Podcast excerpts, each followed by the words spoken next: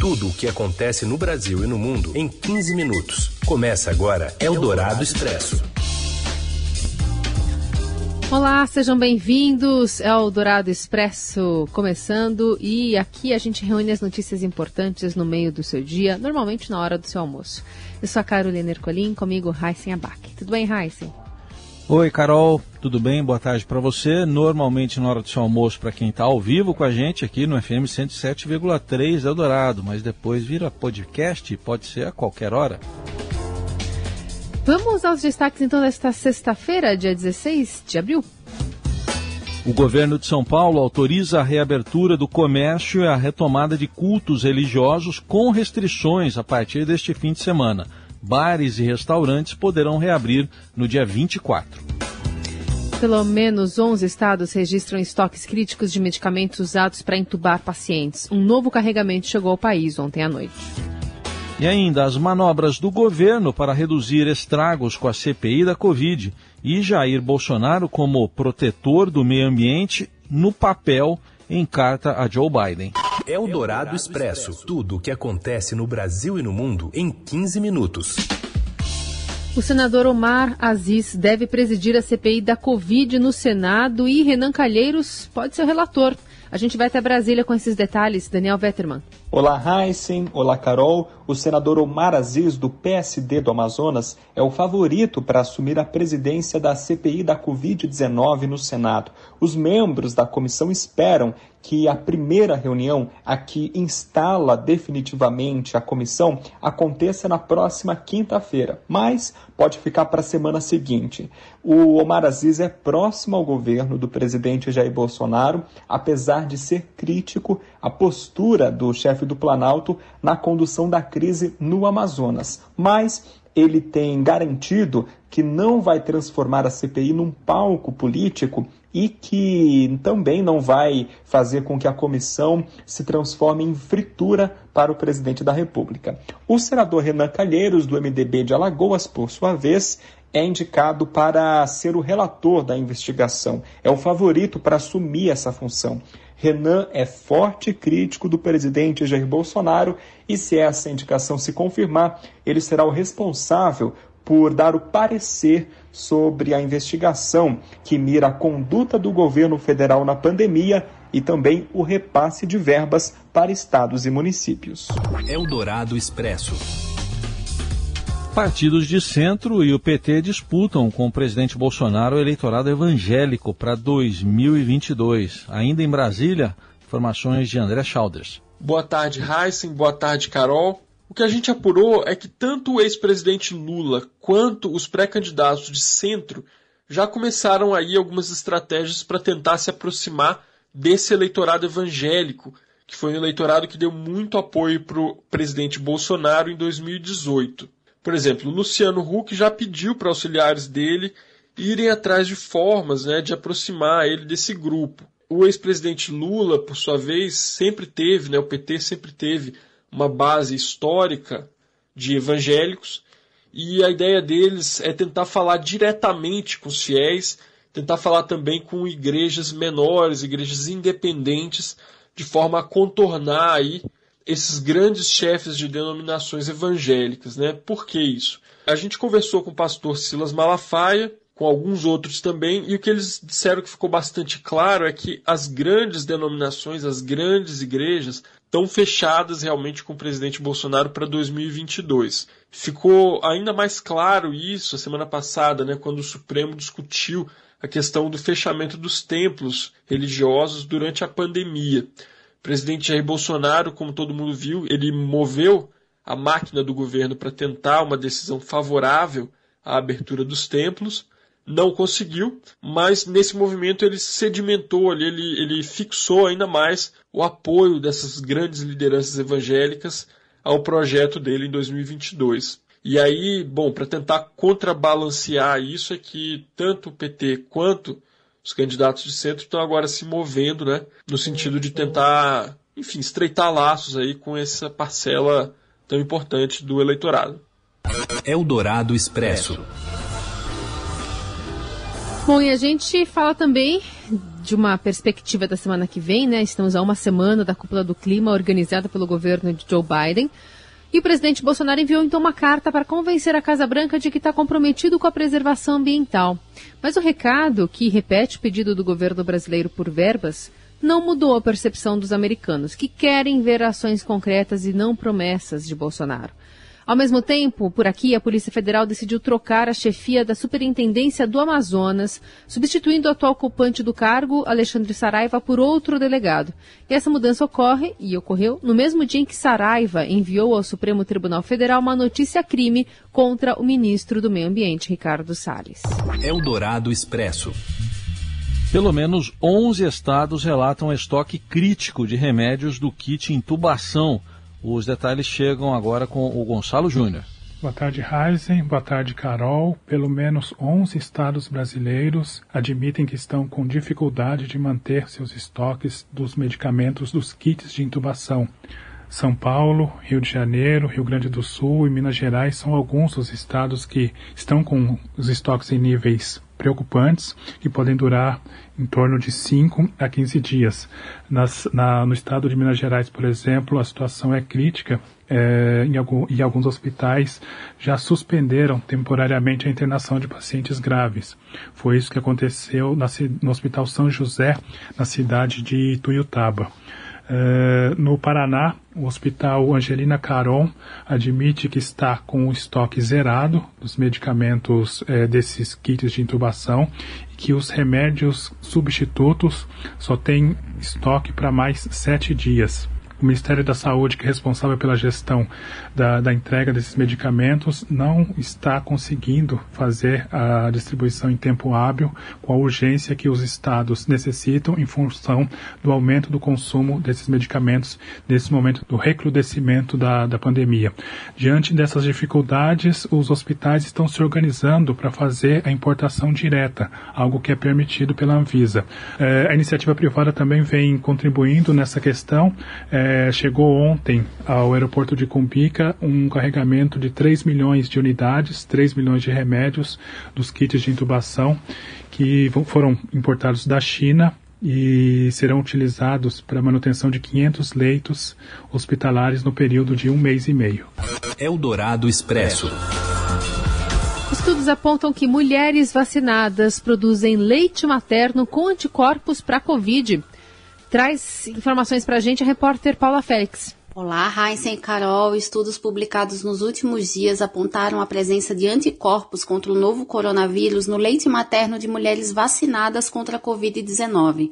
Embora seja um achado animador, especialistas explicam que mais estudos precisam ser realizados, porque ainda não é possível dizer se os bebês realmente são protegidos e, se sim, quanto tempo essa imunidade duraria. As pesquisas foram feitas com os imunizantes da Pfizer e da Moderna. Nos Estados Unidos já há até um movimento de retomada da amamentação, mas pediatras afirmam que o mais importante é seguir a recomendação de fazer o aleitamento exclusivo até os seis meses e complementado por outros alimentos até dois anos ou mais. Lembrando que a Sociedade Brasileira de Pediatria recomenda que lactantes sejam vacinadas quando a vacina estiver disponível para o grupo e que elas não devem interromper a amamentação em casos de infecção pela Covid. Eldorado Expresso. A Índia ultrapassou pela primeira vez a barreira de 200 mil casos diários de Covid-19. No novo pico da segunda onda, o país asiático bate recordes de infecções dia após dia enquanto a campanha de vacinação avança com única saída aparente.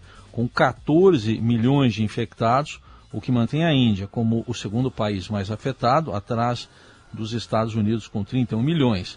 Já Israel, com a vacinação adiantada, suspenderá a obrigatoriedade do uso de máscaras ao ar livre no final de semana. O país foi um dos primeiros a impor a utilização da proteção em locais públicos. Atualmente, 53% da população de Israel, de 9 milhões de habitantes, já receberam ambas as doses da vacina da Pfizer BioNTech. Mais perto daqui, as autoridades sanitárias do Chile anunciaram que 50% de sua população alvo já teve aí pelo menos a primeira dose da vacina contra a Covid-19. Somaram-se 7 milhões e 600 mil pessoas vacinadas com imunizantes do laboratório chinês Sinovac e da Pfizer, únicos administrados no Chile. Eldorado Expresso. Bom, e a gente também fala sobre Curitiba, porque o prefeito da capital paranaense, Rafael Greca, admitiu hoje a possibilidade de voltar a fazer um lockdown se a pandemia de Covid piorar na capital paranaense. Um grupo de cientistas divulgou um artigo apontando que o fechamento da cidade entre 13 de março e 4 de abril reduziu a média de óbitos e ajudou a salvar pelo menos 1.500 vidas. Mas esse mesmo grupo alerta que o afrouxamento das medidas pode resultar em uma nova onda de Covid pelo coronavírus. Em entrevista à Rádio Dourado, o prefeito Rafael Greca disse que o período de fechamento foi muito longo, mas pode voltar se necessário.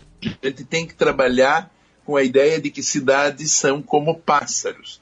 Tem duas asas. Uma asa é a economia, a outra é a saúde.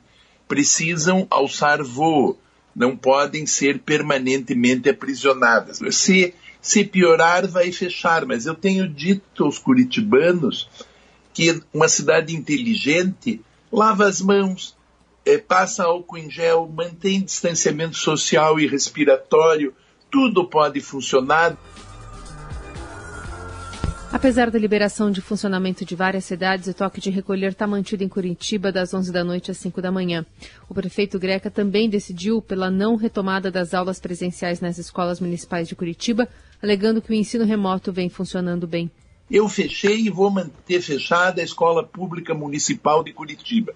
Eu tenho a TV Professor pela internet e por dois canais abertos e nós temos os kits pedagógicos e temos feito avaliação dos curitibinhas e estamos vendo que o modelo é um sucesso.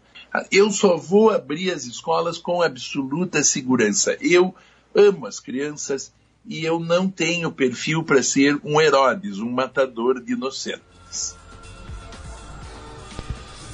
É, Rafael Greca também rebateu críticas a um projeto que enviou à Câmara de Curitiba estabelecendo uma multa para quem distribuir alimentos aos moradores de rua. A punição foi retirada da proposta e o prefeito alega que o objetivo é disciplinar a entrega de alimentos em espaços chamados de mesas solidárias. E na expectativa de ser vacinado contra a Covid neste sábado, Greca ironizou uma declaração do presidente Bolsonaro. Eu tô louco de feliz, porque amanhã eu vou tomar vacina. Chegou o meu grupo dos Opa. 65 anos. Acabei de escolher a camiseta que abre bem o braço para tomar vacina e vou fazê-lo no Parque Barigui, onde existem vários jacarés, porque se virar jacaré já fico no lago. Você ouve Eldorado Expresso. Seguimos com as principais notícias desta sexta-feira. O governo de São Paulo anunciou a abertura do comércio a partir deste fim de semana numa flexibilização das medidas para o controle da transmissão do coronavírus, em uma nova fase, agora chamada de fase de transição do Plano São Paulo, que fica entre a vermelha e a laranja. O vice-governador Rodrigo Garcia explicou como vai funcionar essa transição. Já a partir do próximo domingo, estará permitido a reabertura do comércio e também a realização de cultos religiosos com restrições. E a partir do outro sábado, no dia 24 de abril, a ampliação dessa abertura também para o setor de serviços, que inclui restaurantes, salões de beleza, academias, que poderão reiniciar as suas atividades também com restrições a partir do dia 24. O período de transição começa nesse final de semana, então, e tem vigência pelas próximas duas semanas. O argumento do governo paulista é o de que houve melhora nos números da pandemia nas últimas semanas, com taxas de ocupação dos leitos UTI em 85,3% na Grande São Paulo e 83,3% no estado como um todo, eh, que já tiveram mais de 90%. Nas enfermarias, a taxa de ocupação estadual é de 66,7%. Eldorado Expresso. Após perder o título da Supercopa do Brasil e da Recopa Sul-Americana, o Palmeiras recebe o São Paulo nesta sexta-feira pelo Paulistão. Fala, Robson Morelli. Olá, amigos! Hoje o assunto é o clássico no Campeonato Paulista, Palmeiras e São Paulo no Allianz Parque, 22 horas da noite. Isso mesmo quase amanhã, 22 horas, acaba meia-noite.